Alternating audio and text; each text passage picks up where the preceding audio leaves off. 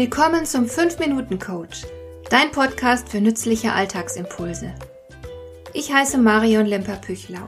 Als erfahrener Coach habe ich jede Menge psychologische Tipps für dich, mit denen du leichter durch den Alltag kommst, damit dein Leben ein bisschen einfacher wird.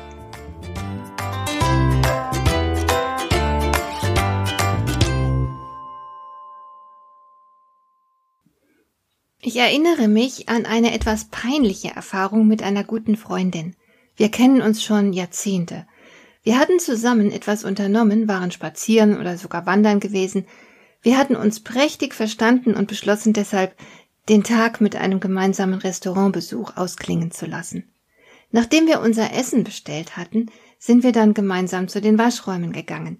Beide hatten wir nach den Stunden an der frischen Luft eine volle Blase. Wir waren die einzigen Gäste und wir waren allein auf der Toilette. Alles war gefliest, was natürlich eine ganz besondere Akustik schafft. Meiner Freundin war das unglaublich peinlich, was sie auch zum Ausdruck gebracht hat. Und wenn es ihr schon peinlich ist, wir sind einander seit so vielen Jahren vertraut und sie ist obendrein Ärztin, weshalb ihr Stoffwechselprozesse ganz sicher nicht fremd sind.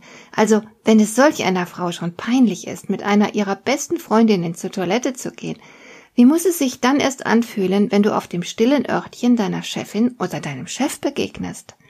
Wie verhält man sich da am besten? Dazu habe ich neulich einen Artikel gelesen und möchte dir hier ein paar Tipps weitergeben, die mir selbst sinnvoll erscheinen.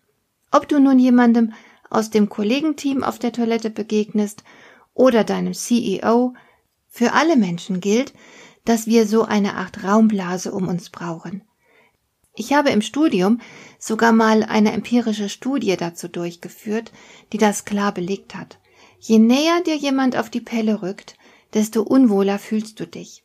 Wie nah dir jemand kommen darf, bis er die kritische Mindestdistanz durchbricht, ist kulturell unterschiedlich. Südeuropäer mögen mehr Nähe, aber wir Deutschen brauchen ungefähr mindestens 50 Zentimeter Abstand zu Menschen, die uns nicht besonders nahe stehen. Und bei so etwas Intimem wie dem Toilettengang benötigen wir Deutschen erst recht Abstand. Im alten Rom war das anders. Da hat man sich auf den Latrinen getroffen und sich munter miteinander unterhalten, und man hat sich auch den Stock mit dem Schwamm zum Abwischen gerne gegenseitig weitergereicht. Heute undenkbar. Aber wie schaffst du nun die nötige Distanz? Gerade wenn du vielleicht als Mann mit den Kollegen in einer Reihe vor den Pissoirs stehst. Ist dir schon mal aufgefallen, dass man sich in einem Aufzug indem man dicht gedrängt steht, nicht anschaut, dem anderen nicht in die Augen zu schauen, ist auch eine Methode, Distanz zu schaffen. Also wirst du keinen Augenkontakt suchen und vor den Pissoirs stehend ist unauffälliges Schielen natürlich ein absolutes No-Go. Immer schön die Augen geradeaus. Distanz schafft man auch, indem man den anderen nicht anspricht. Munter über die Trennwände der Toilettenkabine hinweg zu plaudern, das ist ganz bestimmt nicht jedermanns Sache. Im Zweifelsfall bleibst du lieber still. Und wenn deine mitteilungsfreudige Kollegin sich gerade jetzt intensiv mit dir austauschen will, dann kannst du auch einfach sagen, können wir das gleich draußen besprechen? Allerdings sind die Hierarchien natürlich auch im Waschraum nicht null und nichtig. Sollte deine Chefin oder dein Chef dich im Toilettenraum ansprechen und mit dir das neue Projekt besprechen wollen, ist es vielleicht doch besser, du antwortest ihr oder ihm. Dass Körperkontakt im Toilettenraum unerwünscht ist, versteht sich eigentlich von selbst. Also wirst du der Kollegin aus der Nachbarabteilung, die du seit Wochen nicht getroffen hast, nicht freudig zur Begrüßung die Hand hinstrecken.